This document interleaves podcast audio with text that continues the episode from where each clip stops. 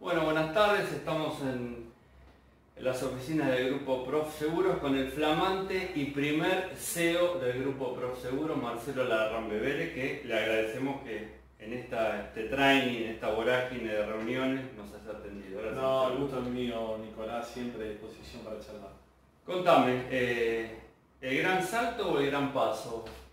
No, yo creo que eh, significa para mí eh, un gran paso de mm, estar en una cooperativa que este año cumple 60 años, Exactamente. que está con una visión estratégica muy clara, con un plan de crecimiento muy importante. Con rentabilidad, digamos. Con rentabilidad. ¿Es la clave de la rentabilidad? Hoy yo diría que los resultados técnicos van a ser fundamentales eh, de aquí en adelante. Sabemos que la tasa de interés va a la baja y que los resultados financieros no van a justificar ni dar vuelta malas suscripciones y malos negocios de la compañía tiene. Es decir, la buena gestión define todo según un CEO. Para mí la buena gestión es clave para lograr resultados sustentables en largo plazo. Claro. Podés tener un verano, uno o dos años, pero una buena suscripción, eh, buenos procesos y un buen equipo hace la diferencia. Hasta ahora no se había dado eh, lo que vos decís porque no escuchaba a alguien que diga la buena gestión define y algún día va a bajar la tasa de interés, va a bajar la renta financiera, la bicicleta, el negocio, el invertir y va a haber que trabajar con buena suscripción y rentabilidad. Es para nosotros eh, es la visión que, que, yo tuve como escuela en mi formación y creo que es clave en este tipo de negocios trabajar en esa línea. Eh, vos venís de compañías líderes, Grupo San Seguros, La Holanda, Grupo San Cristóbal, digamos, ¿qué se siente eh, venir ahora a Prof? Un desafío enorme. Yo la verdad que soy un agradecido de haber pasado por, por ese tipo de compañías, por la calidad técnica y por la formación de, que me dieron esas compañías.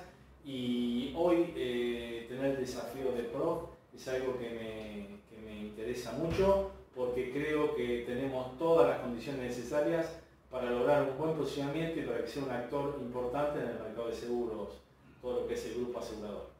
Eh, yo analizaba Prof Seguros con la actual gestión del 2007 hasta ahora, revirtió los resultados, los invirtió, mejor dicho, eh, pasó de quebranto a superávit, creció, invirtió, capitalizó, eh, le ganó algunos partidos a los grandes. Esto es eh, esto suma, es más fácil manejarse en el mercado, genera, ¿qué genera?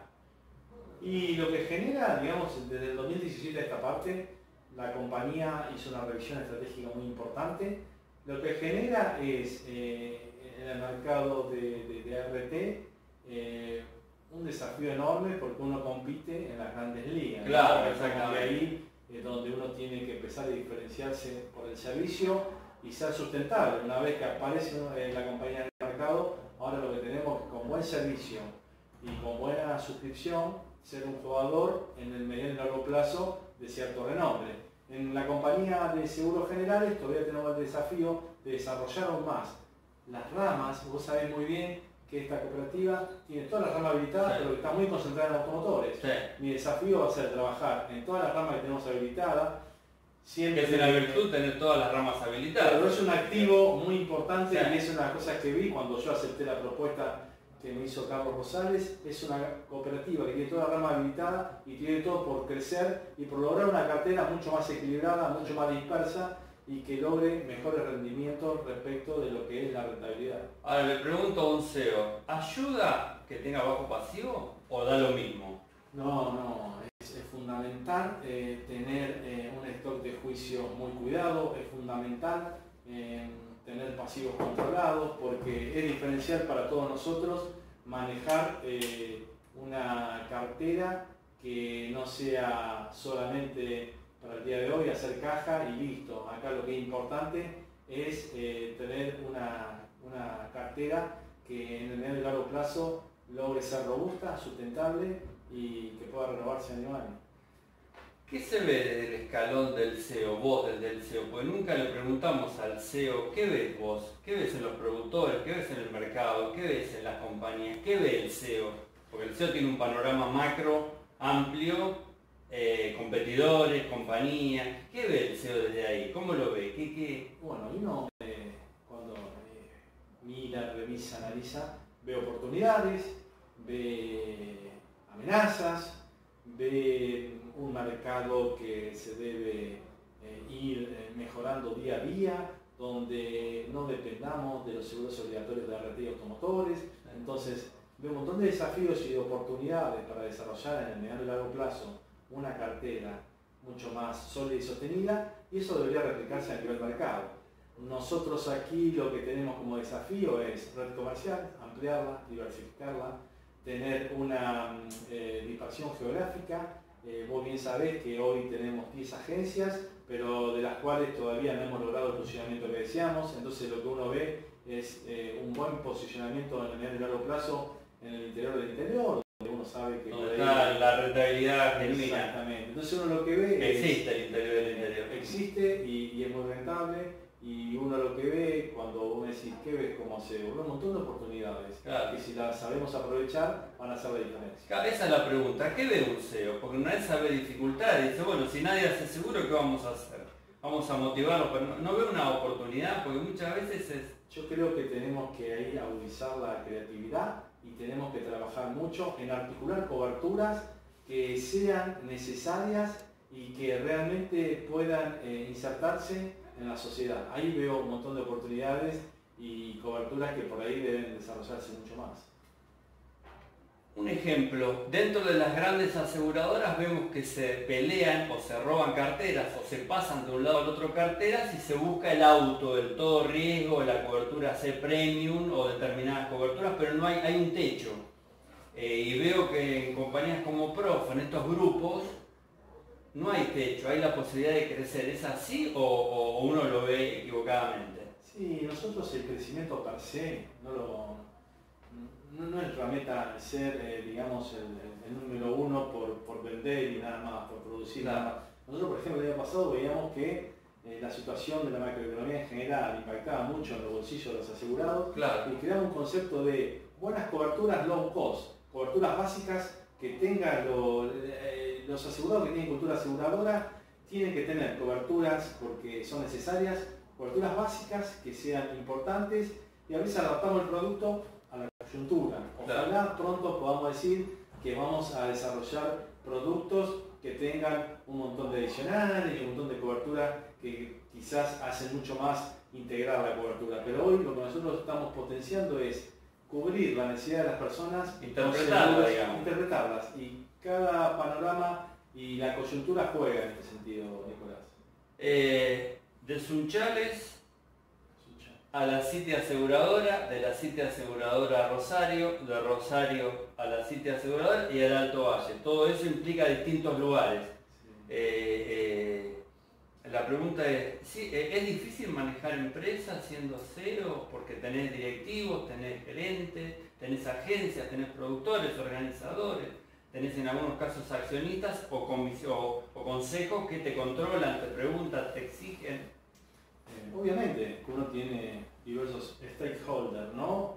diversos actores en, tipo, en este tipo de sociedades donde cada uno tiene sus intereses. Ahí está, y sus intereses deben ir eh, eh, trabajándose de forma tal de que uno logre eh, crear relaciones donde los distintos intereses se articulen para que la compañía sea viable en el mediano y largo plazo. Entonces, entendiendo y comprendiendo las necesidades de cada uno de los actores y entendiendo las necesidades que tiene un consejo de administración, una red comercial, una red de gerentes, eh, trabajar para articular los diferentes intereses, logrando una oferta de una compañía de seguros que sea de buen servicio, que sea rentable y que logre que los diversos stakeholders, como te decía anteriormente, eh, acepten eh, los resultados de dicha compañía. Los resultados en términos de servicio, en tema de rentabilidad, en términos de entrega de valor. Uno lo que tiene que crear acá es una empresa que crea valor y que logra un servicio que esté acorde con el precio que se cobra y con todo lo que hoy requiere un asegurado, que vos sabés que dada la omnicanalidad, la accesibilidad que tiene desde cualquier lugar, tenemos que estar muy presentes y dar un buen servicio. Plan 2020, ¿cuál es? ¿Crecer? ¿Es eh, crecer con rentabilidad? ¿O está en la vidriera? ¿O está todo junto? Hoy te puedo decir que nuestro plan para el año 2020 es eh, crecer y diversificar mucho la cartera de, seguros, de patrimoniales, de proseguros seguir creciendo de la manera que lo haciendo en Plus RT, lograr, eh, en este año estamos cerrando al 30 de junio con un crecimiento de un 100%, estamos proyectando para el próximo ejercicio un crecimiento similar y lo que queremos es lograr que las dos unidades de negocios sean interdependientes, sinergicen y que tengan un volumen de producción parecido una con la otra.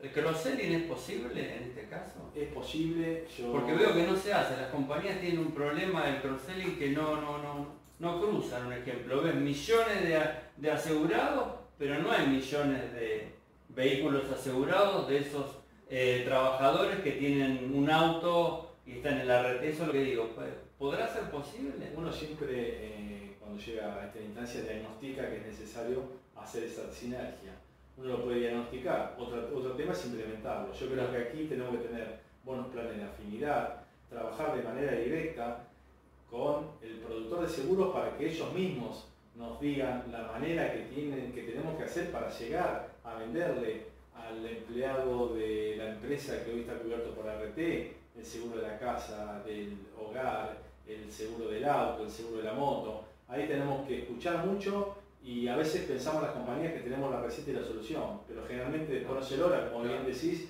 si uno hace el análisis, no hay una sinergia. Nosotros creemos que es necesario escuchar más al productor de seguro y dirigir mejor una oferta que tenga eh, una serie de valores agregados que generalmente el tipo que está en la calle y que atiende a esa gente y a, esos clientes sabe muy bien lo que necesita. Para cerrar, la, pregunta del millón o, quizás el, dilema que, que sucede, ¿tiene algo que ver la crisis económica como la gente se asegure o no? ¿O no?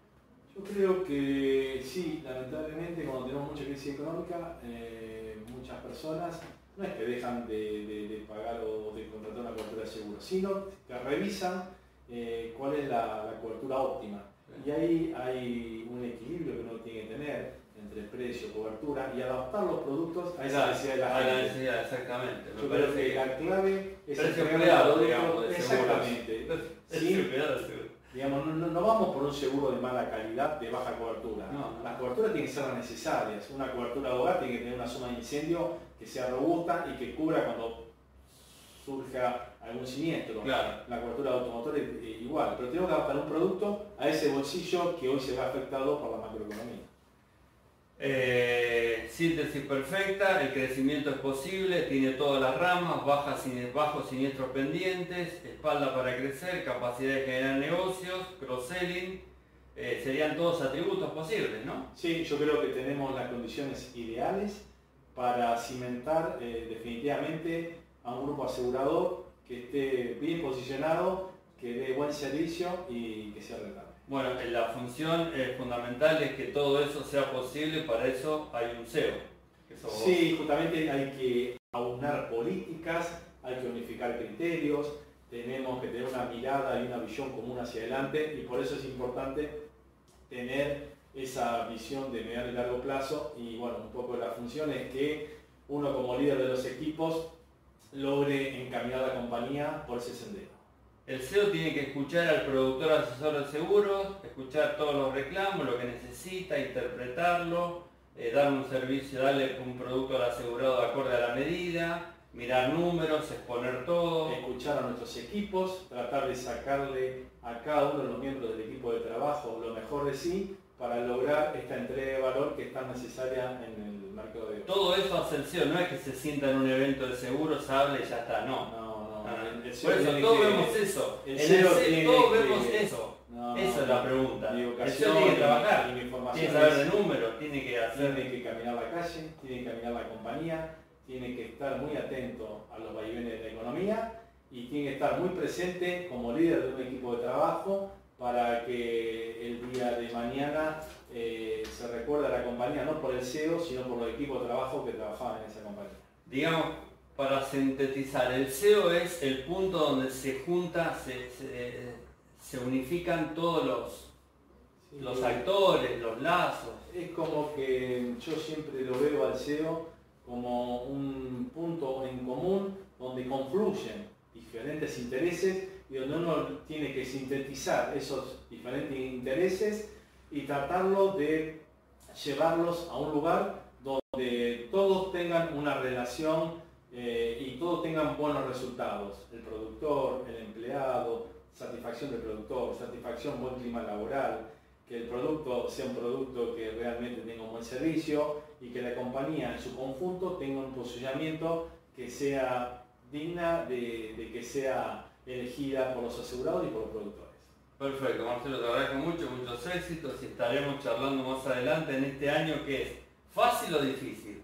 Es difícil, pero que vamos a trabajar y muy fuerte para que termine siendo no tan difícil. Analizando todo lo que dijiste, el productor tiene posibilidad de multiplicar sus carteras si se pone a hacer cross y a ofrecer todos los productos o crecer yo creo que tenemos... ¿Entiende el productor que cuanto más productos vende, más comisión gana? Sí, hay productores que lo entienden y que lo van desarrollando y tenemos una, potencialidad enorme para incrementar esas carteras, haciendo que el productor y la compañía eh, ganan en mejores productos y mejor rentabilidad.